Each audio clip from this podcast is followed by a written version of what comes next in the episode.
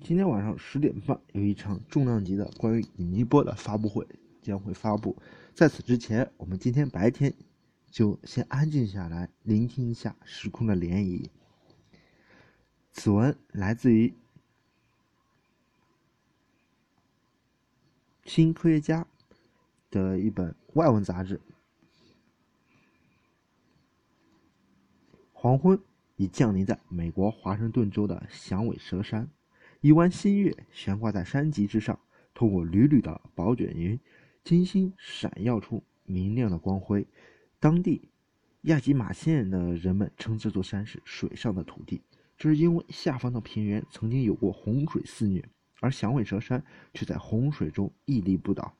如今，这座高达一千米的山脊俯视着下面被山艾树覆盖的寂静草原，寂静的背后其实隐秘着。隐藏着秘密。就在附近长大的华盛顿华盛顿州桂冠诗人凯瑟琳·弗莱尼肯写道：“这座山的褶皱和阴影，伴随着星星和春天的绿色，掩盖了隐藏在地下发射井中的导弹和五十年前原子弹的废弃物。”一九四二年十二月，从响尾蛇山上方飞过的美军，将这一地区视为完美的隔离荒地。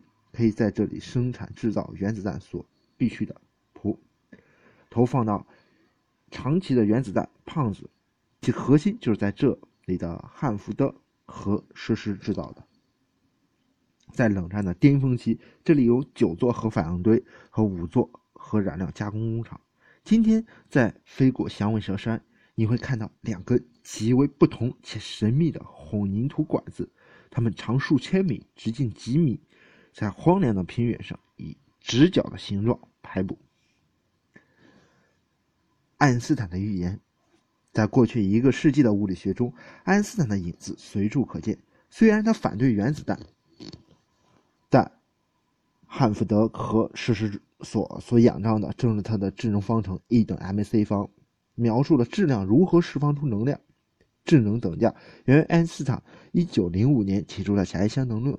正是他把光速 c 确定为宇宙速度的最终上限，并开始撼动长久以来的时空和空间绝对不变且彼此独立的观念。不过，狭义相对论只是一道开胃菜。一九一五年，爱因斯坦提出了广义相对论，这一杰作重新诠释了物质、引力以及宇宙事件所发生的舞台时空之间的完整联系。在爱因斯坦的宇宙中，引力已经不再遵循两个多世纪前牛顿所提出的万有引力定律，它也不再是一个物体可以瞬间施加到另一个物体的神奇作用力，取而代之的是一个大质量物体会扭曲周围的时空，就像一个铁球会使一张橡皮膜发生凹陷一样。太阳在周围的时空产生了这一扭曲，使得地球和其他行星围绕它公转。地球对周围的时空的扭曲，则使得我们双脚可以牢牢地固定在地面上。引力只是时空的曲率而已。在过去一个世纪里，广义相对论的预言通过了一次又一次的检验。从英国天文学家亚瑟·爱丁顿1919年日全食证明太阳会弯曲，通弯曲经过它的曲线，到现代星系团弯曲。更遥远类星体所发出的光线测量，广义相对论还从未失手过。但是奇怪的是，即便过了这么多年，它的核心预言至今没有被证实、直接验证。正是爱因斯坦本人第一个开启了这场冒险。在一篇关于引力波的论文中，他提出，如果物体能弯曲时空，那么运动的物体也能使其产生震荡，从而产生波。至少，广义相对论的方程表明，这似乎是可。可能的，爱因斯坦证明一个旋转的椭球体，类似一个非常巨大橄榄球，可以在宇宙的时空结构中产生涟漪。但他不太确信这一点。差不多二十年后吧，爱因斯坦和他年轻的同事内森·罗森一起把一篇一篇名为《引力波是否存在》的论文投到了《物理学评论》。他们对这一问题的回答是一个谨慎的“不”字，但这篇论文从未正式发表。该杂志的编辑约翰·泰特。把它发给了一个匿名的审稿人。爱因斯坦感觉受到了冒犯，就撤回了稿件。他似乎不太乐意被同行评审，但是这也恰恰给了他时间去发现计算中的错误，进而在1937年正式刊载于富兰克林研究所杂志之前更正了他的预言，安斯坦本人最终也认可了时空结构中存在涟漪，而且它会荡漾于整个宇宙之中。一九二七年，索尔维会议上拍摄的著名的合影的彩色图片，爱因斯坦坐在前排正中，周围全是新兴的量子力学家。量子力学家，弗隆桑德伯格自豪地指着白板一角的照片上爱因斯坦说：“这位大师，这是位大师。”这是一九二七年爱因斯坦在比利时布鲁塞尔出席索尔维会议时所拍摄的著名照片。用今天的眼光来看，具有讽刺意味的是，他坐在前排正中央，周围全是新兴量子力学家：波尔、海森堡、普朗克、薛定谔。韦伯的探测器现在在博物馆内展品，一个被陈列在美国华盛顿特区史密斯松学会，另一个竖立在 LIGO 汉福德主楼入口的大厅里。这两个加工精美的铝制巨型圆柱体，曾经用钢丝分别悬挂在相距一千千米的马里兰大学校园和位于伊利诺伊州芝加哥附近的阿贡国家实验室里。一九六九年。韦伯报告称，这两个圆柱体先后以八十一天的周期发生了十七次震荡。由于地震、声波和电磁波触发这一突然共振的可能性极低，于是他发表于《物理学评论快报》的论文中写道：“这是引力辐射已经被发现的绝佳证据。”他之所以如此乐观，是有着充足的理由的。根据广义相对论的训诫，引力波应该无处不在。从大质量恒星坍缩、爆炸成超新星，到中子星和黑洞间相互靠近并融合，再到大爆炸之后不久的时空的剧烈涨落，宇宙中许多的爆炸性事件都应该产生以光速传播的引力波。然而，今天的共识是，韦伯并没有探测到引力波。若真如他所说，为了使得两个圆柱体发生震荡，在我们周围宇宙中必须充满极强的引力波源，但现实似乎并非如此。直到今天，唯一被接受的引力波存在的证据仍然是间接的。是一九七四年，天体物理学家约瑟夫·泰勒和拉塞尔·赫尔斯发现了一个距我们有两万一千光年的双星系统，其中至少有一个天体是高速自转的中子星，也就是脉冲星。对该系统的观测表明，它们彼此绕转着相互靠近的速度与理论预言系统。辐射引力波损失轨道能量的情形是相符的。虽然2014年3月，我们又迎来了引力波的另一个间接证据。南极的 BICEP-2 实验的天文学家宣布，在大爆炸的余晖微波背景辐射中发现了原初引力波留下的印记。但是，三十多年来，我们依然止步不前。什么是 LIGO 探测器呢？对于还没有直接探测到引力波，桑德伯格给出了一个解释。他说：“时空真的真的非常坚硬，比钻石还要硬上十万亿亿倍。所以，即使是极为剧烈的宇宙世界，也只是在其中产生弱的可怜的引力波。两颗质量分别为一点四倍的太阳质子的中子星，它们在它们的死亡摊个中所发出的引力波。”被引力波天文学家们称作为标杆，会拉伸或挤压我们到比邻星之间4.3光年的距离，但其振幅还不到人类头发丝粗细的一半。如果能够建造一台从地球延伸到比邻星的仪器，那么这一效应可以被清晰的测量到。但残酷的现实是，LIGO 很可能是我们目前最好的探测工具了。德国、意大利和日本也建造了几架类似的激光干涉仪来探测引力波，但是 LIGO 是他们中最大的。它有着两条完全几乎一样的激光干涉臂，每条长达四千米。它的一条激光臂从主楼向响尾蛇山伸出，另一条则与其呈九十度角，指向汉福德核设施的退役反应堆。汉德福。汉福德 LIGO 的两条探测臂在荒原上呈直角排布，每一条臂都包含了一根钢制的外壳的真空管。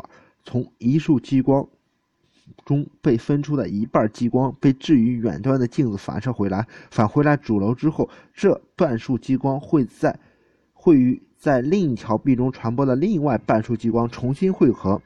路经此处的引力波造成的时空扰动，就会引起任何臂长的变化，都会改变两个半束激光汇合所产生的明暗相间的干涉条纹。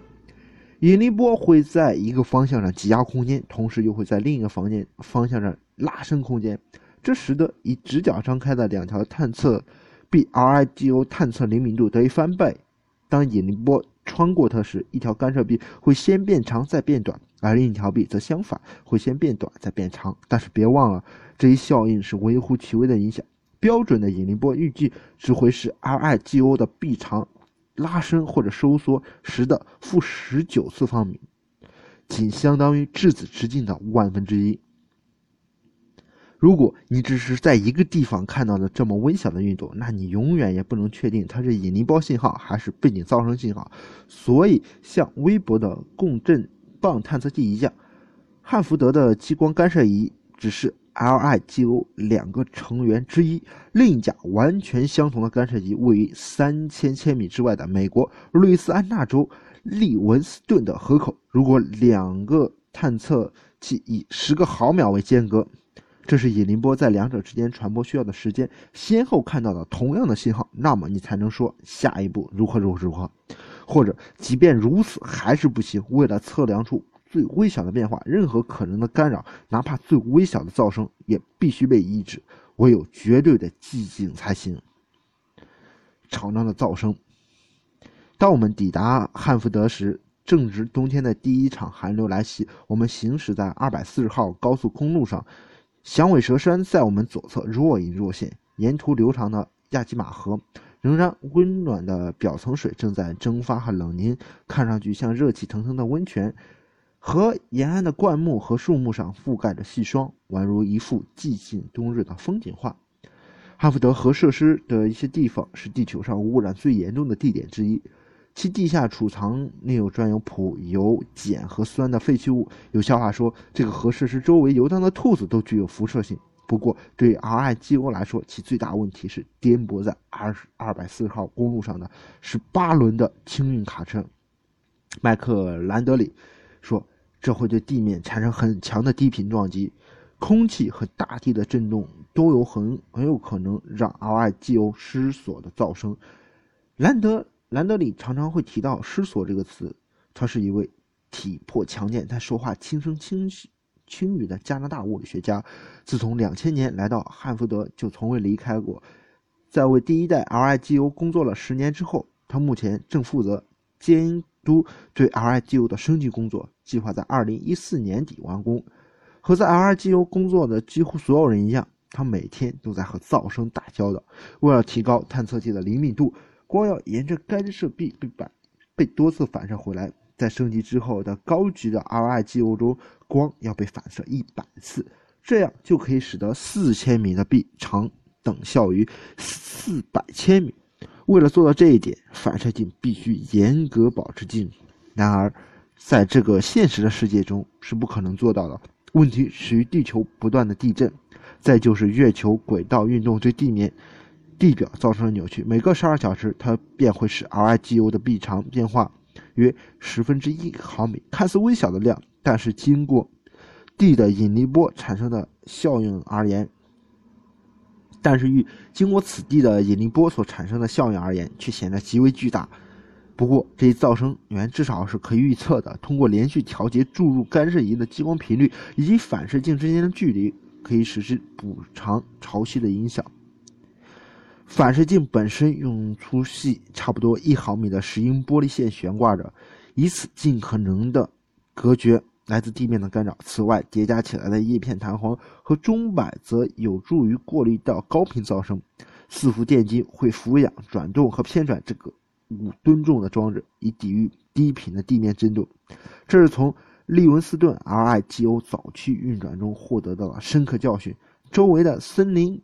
中的伐木场正在工作的重型机械发出的低频声浪会产生持续且不可预言的噪声。兰德里说，一些倒下的树木还会产生连续的刺耳的噪声。他列出了一份长长的意料之外的刺激性噪声清单。汉福德 LIGO 中出现的神秘而不规则的多普勒平移声学噪声与大约二十千米之外的里奇兰机场的飞机起降时间相吻合。另外，每年春季，每过节晚上都会有一个神秘的噪声突然增强，又然后又慢慢消去，这是附近水坝释放冰雪融水而产生的隆隆声。有时候，噪声的来源既非本地，也无明显特征。RIGO 在运转的时候，我们看到过北海上的风暴。桑德伯说：“当这些风暴在西雅图沿岸登陆时，我们可以准确无误地看到它们。对于 RIGO 来说，汉德汉福德冬天的激情只是表象。我们从未见过 RIGO 的反射镜。”每一面都由高度抛光的明晃晃的石英玻璃组成，呈圆片状，重达四十千克。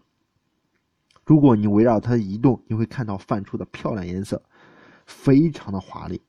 把反射镜打磨到这一状态绝非易事。美国洛杉矶的洛杉矶的一家公司先对玻璃表面进行抛光，使之透明，在旧金山附近再对其材质进行逐个分子分子激励，逐刻使表面的。曲率精度达到一个硅原子直径的误差范围之内，从那里，它们被空运到法国，对其表面进行最终的镀膜，以此来限制近表面分子在已知频率的热运动。如果它们一起振动的话，就会像敲击水晶杯那样。那是另外一种需要考虑的噪声源。接下来我们要怎么处置它们呢？我们把它们放入到没有人会再次看到它们的真空中，而 IGO 的反射镜和激光束被放置在近地轨道之下最大的超高真空腔内。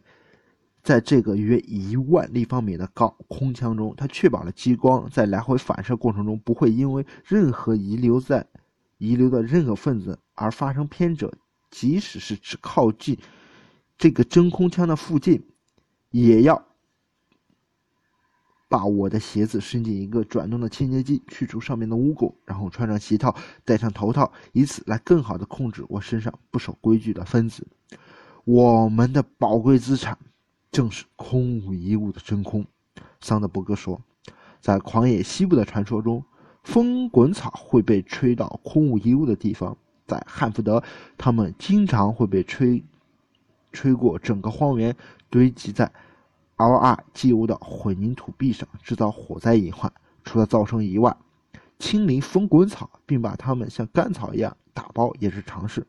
理论来说，升级前的 LIGO 的灵敏度已经可以探测六百六千五百万光年之外的标准源发出的引力波。在十年的运转并一无所获之后，我们现在至少可以给引力波有多强设定一个上限。将于今年投入使用的高级 LIGO 能够将这一探测距离扩大十倍。换句话说，它能搜索的空间体积将扩大一千倍。这是一项巨大的飞跃。从地震干扰到单分子的热运动，过去十年，科学家们已经对所有已知的经典噪声源进行了研究，并想办法对它们进行了抑制。这些噪声源使得反射镜发生运动，模仿和掩盖掉引力波信号。兰德里很有信心地说：“如果确有引力波通过升级后的 RIGO，它一定会被探测到。我们不想再进一步给出更低的上限了。我们现在的目标就是是做出发现，比时空本身更安静。”但量子力学说事情不会这么简单。爱因斯坦从来都不喜欢量子论，尽管在索尔会议的照片中，他看似是量子力学的坚定支持者，其实他是在反对量子力学用概率来描述现实的观点。随后的时间里，这种情绪只增不减。爱因斯坦曾说：“上帝不掷骰子。”在这个问题上，爱因斯坦似乎错了。量子世界满是掷骰子的众臣。我们与其间的核心联系是一个爱因斯坦与波尔争论了数十年的原理——量子不确定性。根据不确定的原子，我们永远也不可能同时精确地测定量子世界中成对出现的两个属性——位置和动量，就构成构成了这样一对属性。我们对一个量子离子的位置知道的越精确，我们对其速度了解就越模糊。能量和时间则是另外一对这样的属性。这对于 LIGO 来说听起来很可怕，因为精确知道光子打到反射镜的时间和能量是探测引力波的关键。更奇怪的是，不确定性噪声不仅会扰乱原子，还会影响真空。真正用来检测引力波的是 LIGO 的两束激光重新汇合、合并干涉之后形成的明暗条纹。没有引力波入射的时候，暗纹应该是完全黑暗。但量子不确定性认为，即使在黑暗中也会发光。在空无一物的真空中，时空的量子涨落会产生光子，这会对光信号产生微妙影响，干扰引力波的探测信号。因此，即便经典世界中的每一个噪声源都已经被识别和解释了，但搜寻爱因斯坦广义相对论缺失的一环的努力，也许会最终受限于他本人不乐意接受的量子理论。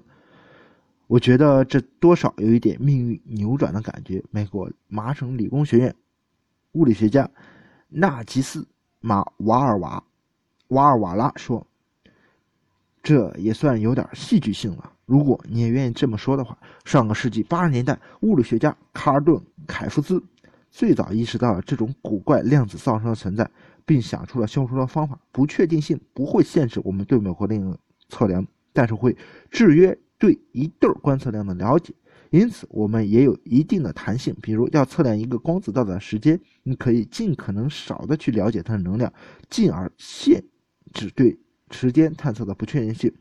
这完全可行的是压缩一个光子，使不确定性集中到它成对特性中的某个上面。由此便可以几乎不受噪声干扰的测量另一个特性。更奇怪的是，至少在理论上，你可以把对光子这一操纵运用到真空上，逐渐减少进入压缩器的光的流量，直至完全消失。压缩态光场就会在另一个端出现。这是一件非常了不起的事情。澳澳大利亚国立大学戴维麦克莱兰说：“这几乎就像魔术，它是真空，但又……”全非如此。几年前，他们团队制造了一个光压缩器，通过压缩，它通过将压缩过的真空注入到光子探测器，他们把探测器的固有噪声降低到其自然水平以下。这都神了，不是吗？马瓦尔瓦拉说，他和麻省理工学院的同事希拉德怀尔一起把压缩真空应用到了 LIGO 观察仪上。